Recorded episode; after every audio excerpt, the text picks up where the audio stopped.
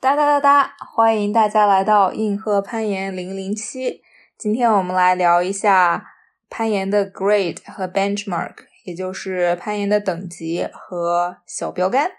没错，不行，我要做自我介绍。发现来我们已经好几期没有做自我介绍了。我是主播 E。我是主播 过。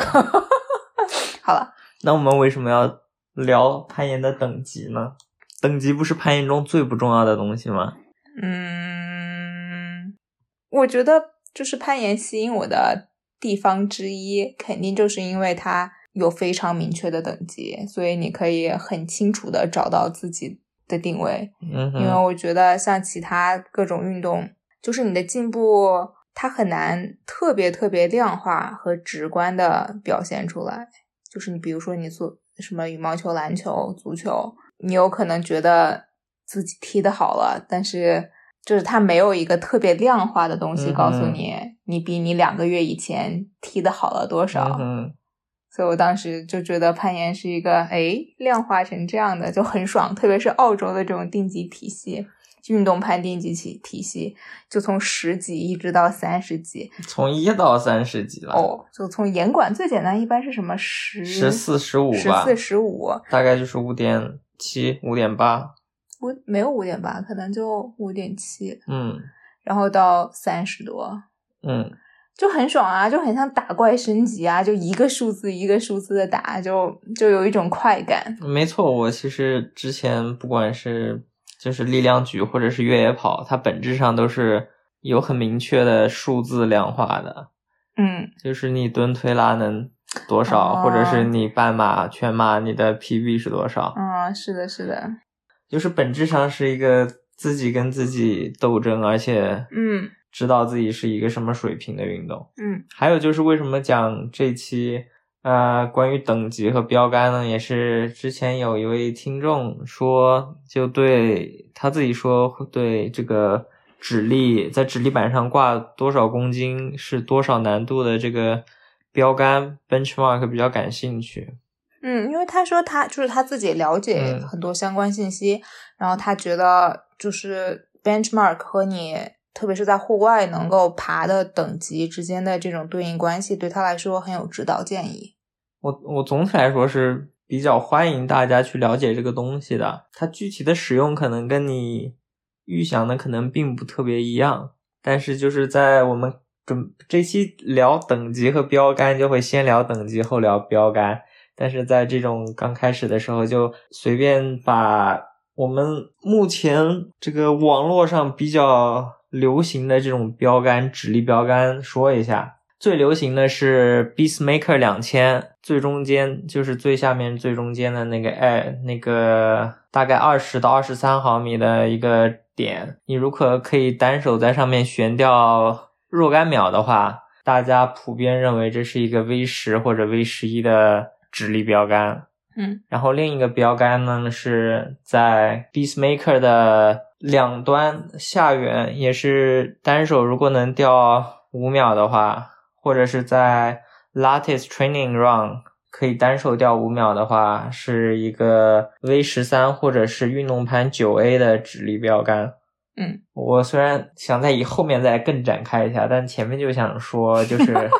这些指力标杆最好该怎么用呢？就是比如说你，就是你已经爬了一条 V 十三了，嗯比如说，但是你发现你在指力板上没有办法单手，就是无法达到 V 十的指力标杆，嗯它也许意味着你可以在指力上有所加强，嗯它可能是你的弱点，或者说你现在爬 V 五、V 六，但是可以单手在，就是可以达到 V 十的指力标杆，嗯你可能意味着你如果想要爬一些难线，你有可能要更侧重于别的，而不是专门注重于指力。我觉得也可以理解成，如果想要找自己的第一条 V 七、V 八、V 九，就可以找那种非常吃直立的线路爬呀。但其实爬了之后，我觉得很多看似的指力线不是指力线，但有一些大家觉得不是指力线的，反而是指力线，就，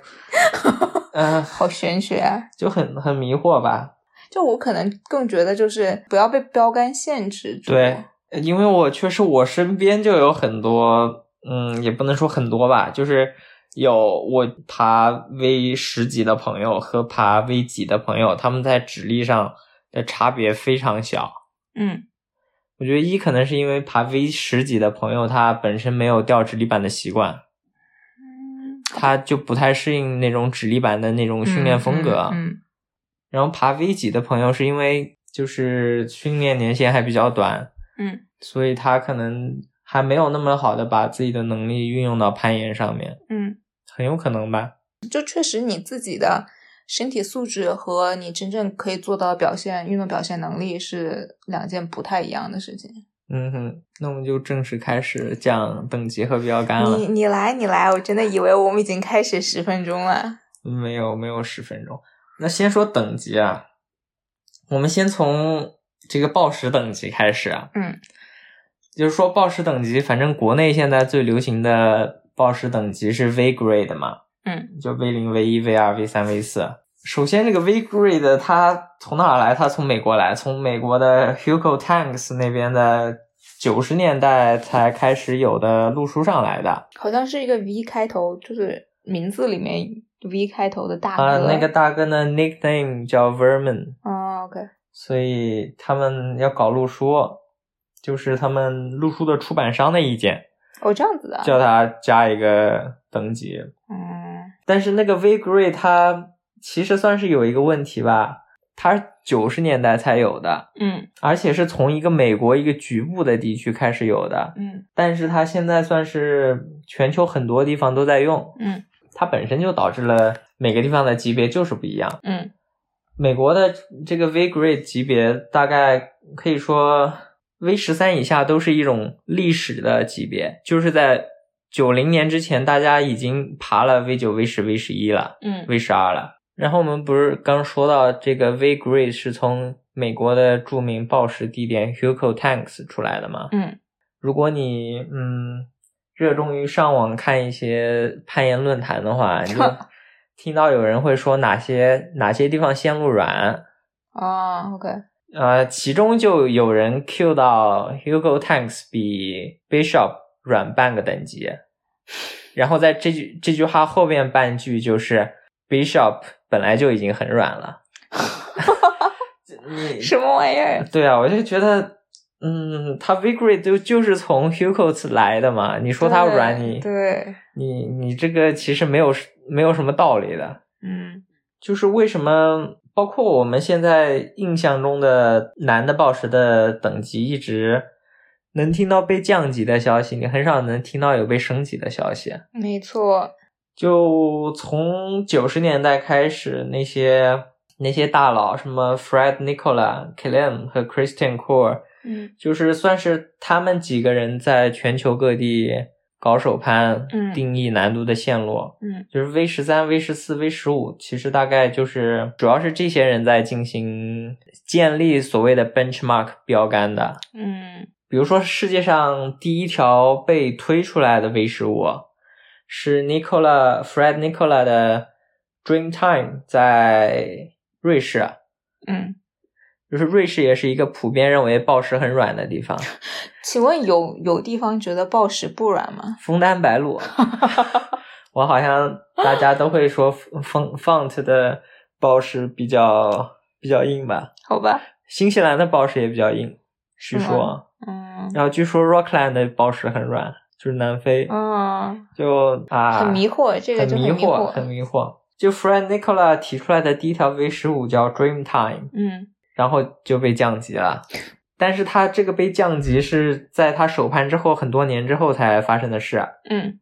然后还有另外一条非常非常有名的线叫 New Baseline，嗯，就是如果大家喜欢看攀岩视频的话，经总会常出现，对经常有女性去重复这条线路，可能是目前女性重复过最多的 V 十四。嗯，很漂亮，对，但这条线首攀的时候，他的意见是它叫 New Baseline 嘛，哦，叫新基准线。对，它这个新基准线是什么的基准线呢？它本意是 upper V fifteen，就是男的 V 十五的基准 线是这条线的难度，嗯，但是它被降级到 V 十四了。太惨了，就有史以来，就是比如说在这两条线被正式降级之前，就是别人有人去试了这两条线，嗯，然后又在全球各地去建立的其他的线路，然后他们这两条本来就是以 benchmark 作为作为标杆存在于这个沿界的，嗯所以可以说这段时间定出来的线，它可能本身就不符合大家后来的预期，嗯这个是哪里的个人博客上吐槽过的一件事，就是十年前吧，就觉得 Grid 这个系统实在是太混乱了，就是很正，其实我觉得很正常。我觉得嗯就算在同一个盐场里，就是我爬过的，我觉得有的 V 五可能比有的 V 七要难，有的 V 八可能我一把就爬掉了，有的 V V V 三 V 四可能要爬很多把。就毕竟大家擅长的东西对，不一样，擅长的东西都不一样，但是就一是擅长的东西都不一样，嗯，二是软硬也很正常，就是这都是主观判断嘛。确实也是。然后我要讲什么，让我思考一下。我们花了十五分钟说 V grade 非常的混混乱乱以及主观，嗯，那因为嗯没毛病，没没毛病。哦，还有就是也是关于暴食 的 grade，暴食的等级，就是有一个有一个主要爬 Moonball 的网红， 你想 Q 谁？那个 Jose Clee。 我还挺喜欢那个小小朋友的，对不要小朋友啊他了。他大概列出了一个公式，就是他个人的感受。哦，我看到过他那个没错 pose，就很很很有趣，他列了一个公式，你还记得吗？我记得 Cuter ball V 十二，嗯，等于 Moon ball V 九 V 十，嗯等于韩国的商业严管里的 V 八。嗯，我记得这个，我觉得我我当时就觉得韩国商业严管是不是我太觉 stand 得 back，，我觉得东亚的中日韩的部分严管的风格还挺接近的，嗯，就是他们定级大概都是都是这种风格，因为你在国内，我不知道最近吧，就是我可能两两年前在北京、上海的那些日系馆，我觉得定级就 很难，就是绝对比 Moonball 难，就是我不知道大家怎么想的，但是嗯嗯，不敢回国爬。对，然后它后面还等于了那个韩国野外的 V 九、V 十、哦有的有的，嗯就相当于他在暗示 Cuter Ball 比韩国商业严管软了四个等级。但同样的话，如果你在在网络论坛上看的话，就可能大部分人，就是大部分的一些美国美国人会觉得 Moonball 的等级是比较难的，而且 Moonball 上最难的也就 V 十三吧。可能你看那些就大佬们，就是大佬们就只能在 Moonball 上爬 V 十三，就是他们就是那些人在野外都爬 V 十六，嗯，在 Moonball 爬 V 十三，就它主要点不够小，它所有的就是难的难的 problem 难的问题都都要通过非常大的动作去完成，嗯是的，就是跟野外其实也没有那么接近。它我觉得在某某个 grade 之间，可能 V 五到 V 十之间，还是可能跟更适合这个这个范围内的人进行训练。嗯，那我们来从暴食这个角度说，往这个绳攀偏移一下。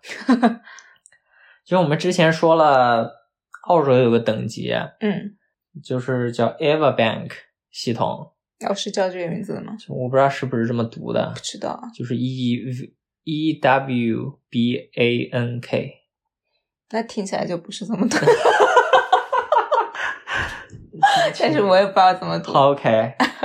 我们就说这个澳洲这个系统嘛，是数字一二三四五六七八，一没错直到三十几，嗯非常古早的澳洲人会用他们的这个数这种绳攀系统，也可以进行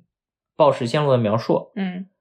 通常就是二十一加上 V 的等级，就是比如说一条 V 零的线嗯，就是二十一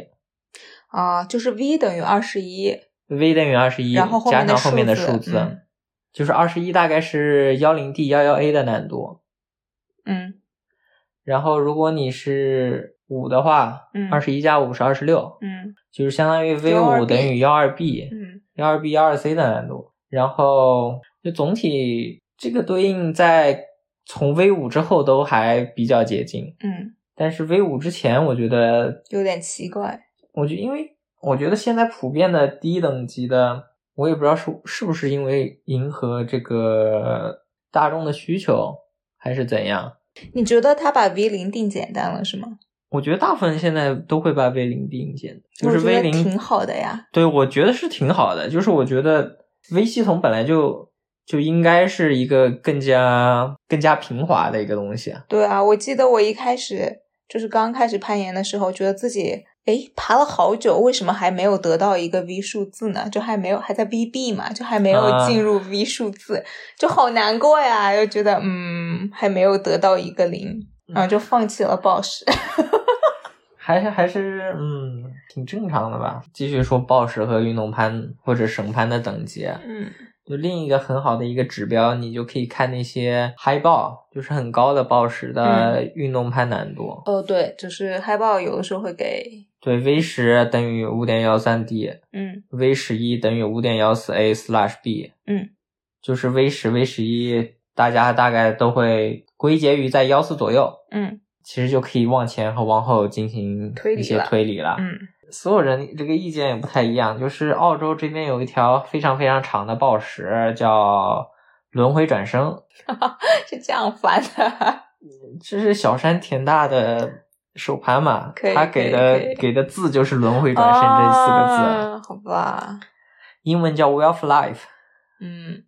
就是生命之轮吧。这一听这个档次下了百分之八十，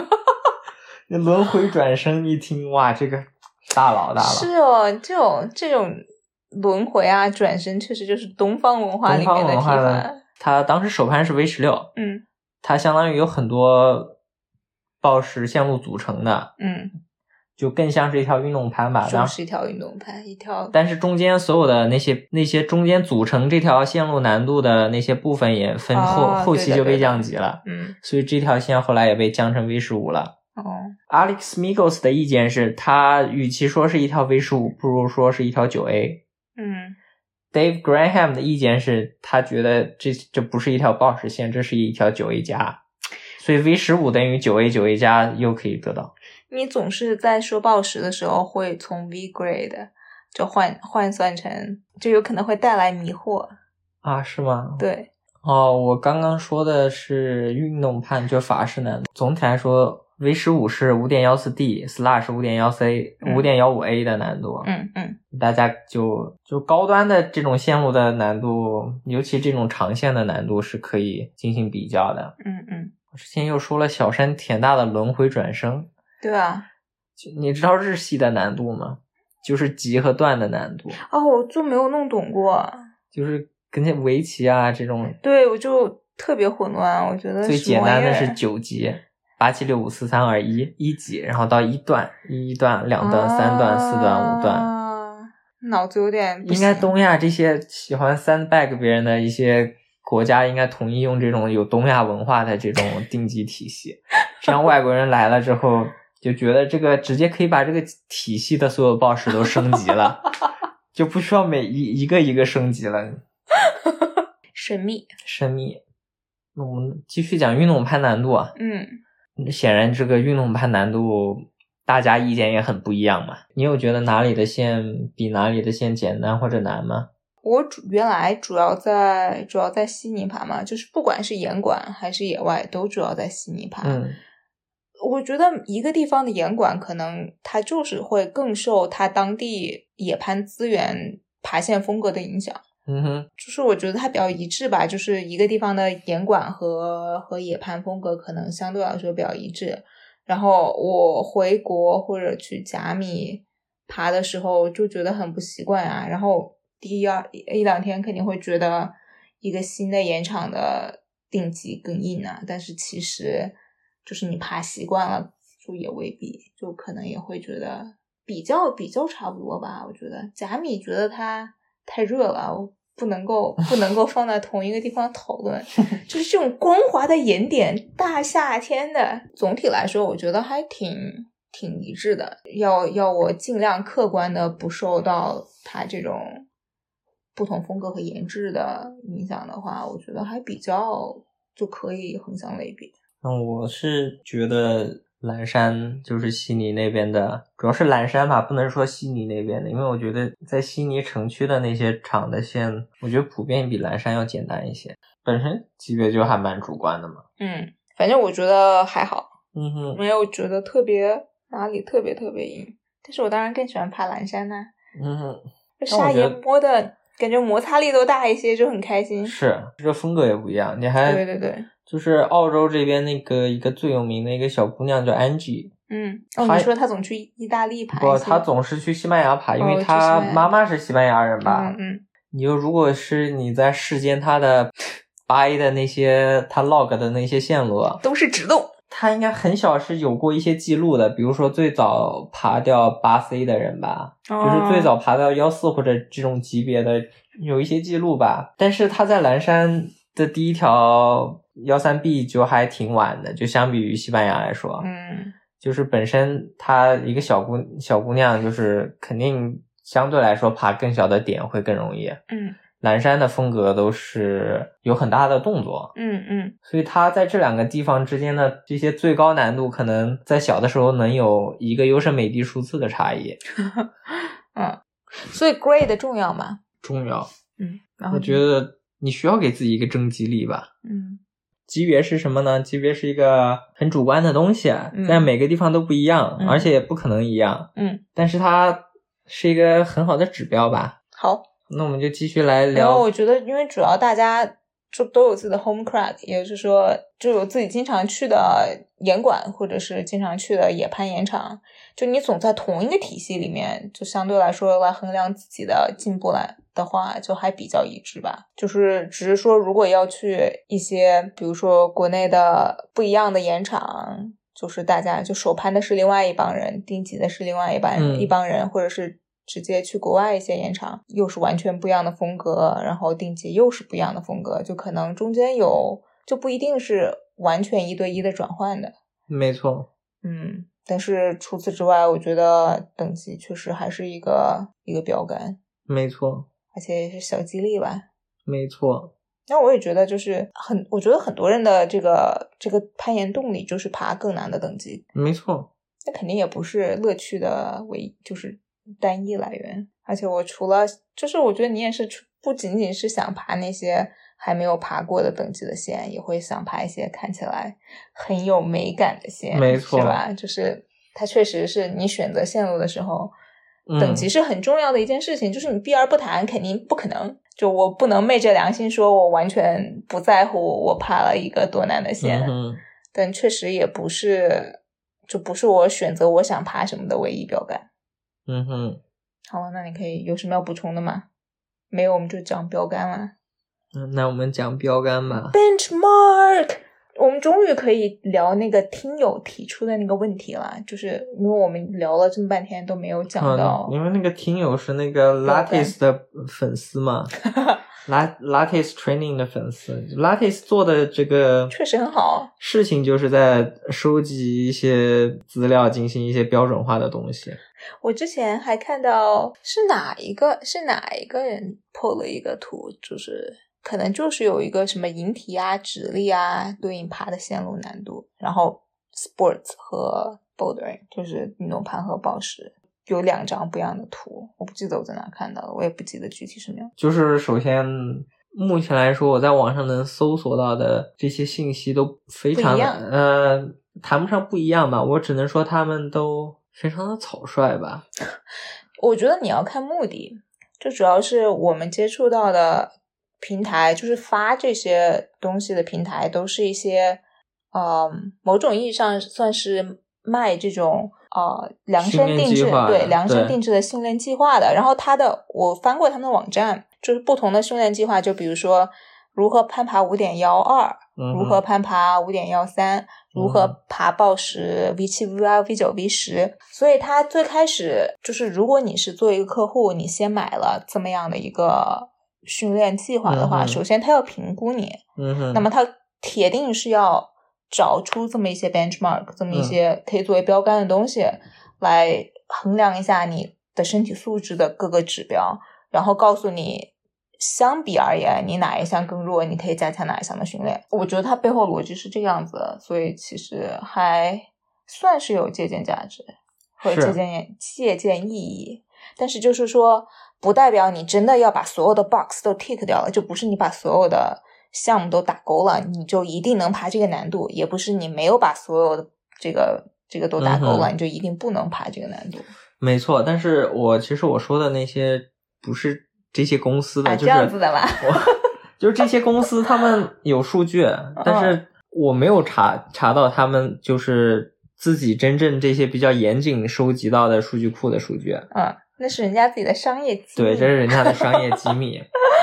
就是我看到的，一般都是那些论坛里，哦就是有人网友们自己回复自己最高的难哦度和指力，啊，就因为大家测量的指力板都不一样什么没的嘛。错没错，就有些人在搞一些奇怪的建模回归，但是所以说这些 benchmark 它是一个可以有借鉴，就是跟你说的一样，你不需要达到这些 benchmark 才能爬某一个线路，嗯或者是你一个都达不到，你也有可能可以爬某个线路。嗯，但它总体来说就像是就是数，尤其这种收集数据嘛，它给你一个总体的一个感官，你大概会了解到爬到一个什么样的线路，大概可能需要某种什么样没错没程错度的能力。因为它最原始的目的是指导你训练，没错，所以只是想看你哪一项更弱而已。来说说有些什么常用的 benchmark 直立板，没错，直立板的 benchmark。嗯其实 Campus Board 就是那种直立条往上往上拉引体的那种，这种嗯 Campus Board 直立条校园版。但是因为 Campus Board 比直立板更难以进行标准化，嗯，就首先他们用的条条不一 样，他们的仰角不一样，确啊他实们是确实是，条条之间的距离也不一样，就很迷惑吧。那总体来说，幺四七和幺五九嗯算是两个非常高级的等级吧。你可以理解幺幺五九，可能尤其在那种二十毫米以下的条条上做幺五九。嗯，条条和条条每一个条条和每一个条条之间大概二十二厘米。嗯，就是一五九的话，就是每个之间都隔了四个。嗯你要有这种单个八十八的输出，然后呢，在输出了第一个之后不并手，再输出下一个八十八，又令人害怕，反正是这种就是就就很可怕吧。嗯就是你要个子矮的话，绝对可以幺五八，你就相当于拉了一个自己一个身位。是幺五八可能我觉得，如果是在这种小条上，不是在那种 jug 上，可能是一种 V 十三的一个嗯等级标杆。嗯幺四七的话，也是如果在中等条条上，就是二十或者二十五，就是不是 jug，但也不是那种很小的 cream，我觉得可能是一个 V 十的标杆吧。嗯，直立板的标杆呢，就大家聊的最多的就是 Beastmaker 中间那个直立点，大概二十三毫米，啊大家普遍认为能，也不是大家普遍认为吧，就是网上的一些论坛上的吧友们普遍认为，这是一个 V 十、V 十一的直立的 benchmark，要要单手单手悬悬挂几秒钟嘛。哦，但是那几秒钟差别很大呀，我就是我显然知道有一些朋友是可以做这个的，但嗯爬不了 V 十，也有一些朋友他是做不了这个动作，但可以爬 V 十的。嗯嗯就只是一个标杆，你你可以向这个标杆方向努力，但嗯是嗯你能在上面掉十秒，不代表你可以爬 V 十。嗯，我觉得在国内，如果你可以掉十秒，但是爬不了 V 十的主要原因是你可能没什么 V 十好 爬。你可以买个机票去南非去收集一下啊 V 十，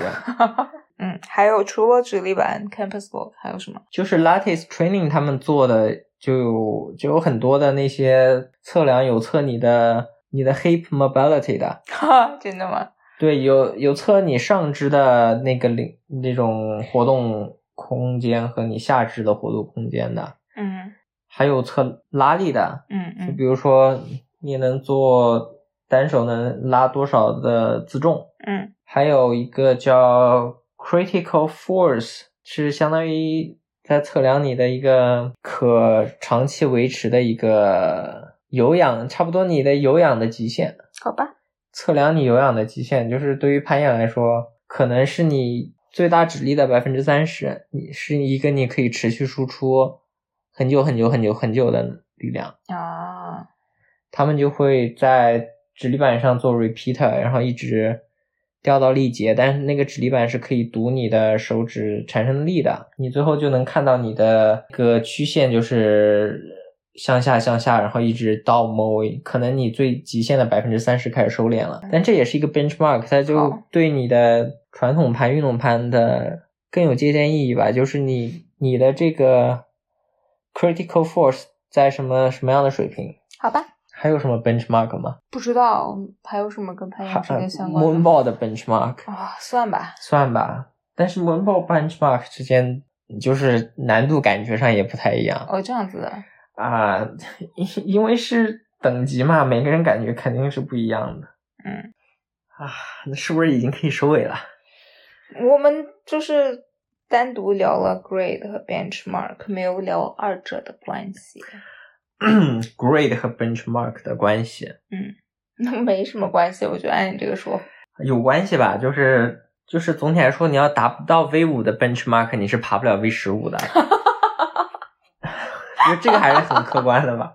啊，没毛病，或者说你达到了什么 V 十的所有的 benchmark，我估计就算你现在爬不了 V 十，但是你去那些有简单 V 十的地方，你也是可以爬 V 十的。嗯，还有就是本身这些 grade 的 benchmark 它自己会失效，就像我之前说的 Fred Nicola 对，他们的一些线，但也不能说 Fred Nicola 所有的线都是软线，它有它有从 V 十四升级成 V 十五的线。嗯，每个人感觉不太一样嘛。怎样面对这个 grade 呢？我觉得就是，尤其手攀或者是重复的人，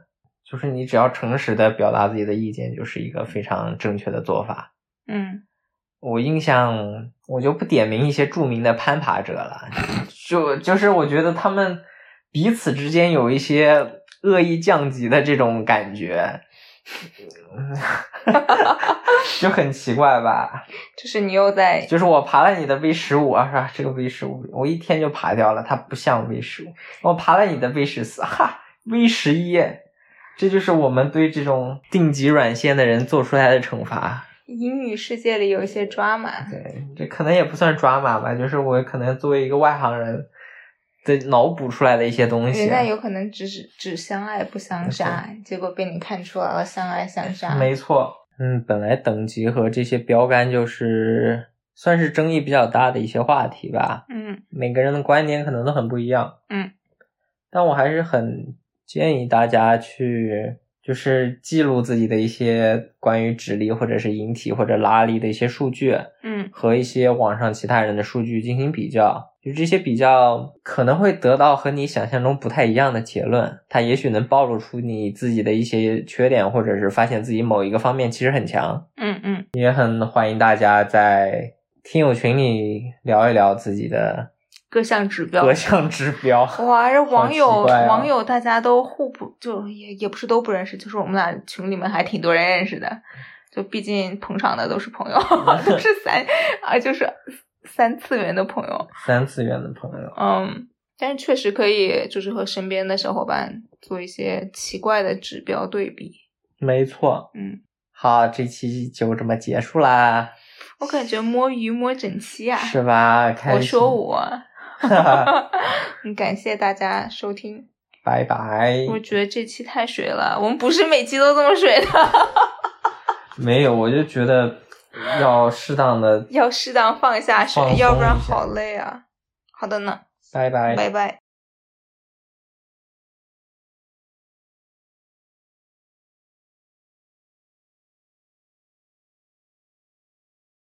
对不起，我在看举我重，我也是看了看了一下， 我在看十举重，石志勇举了一百九十九千克。哇，录播客录的这么不认真，哦，这集我已经没有没有希望了。我跟你说，我已经得到了一个负反馈，哭泣了，负反馈。负反馈。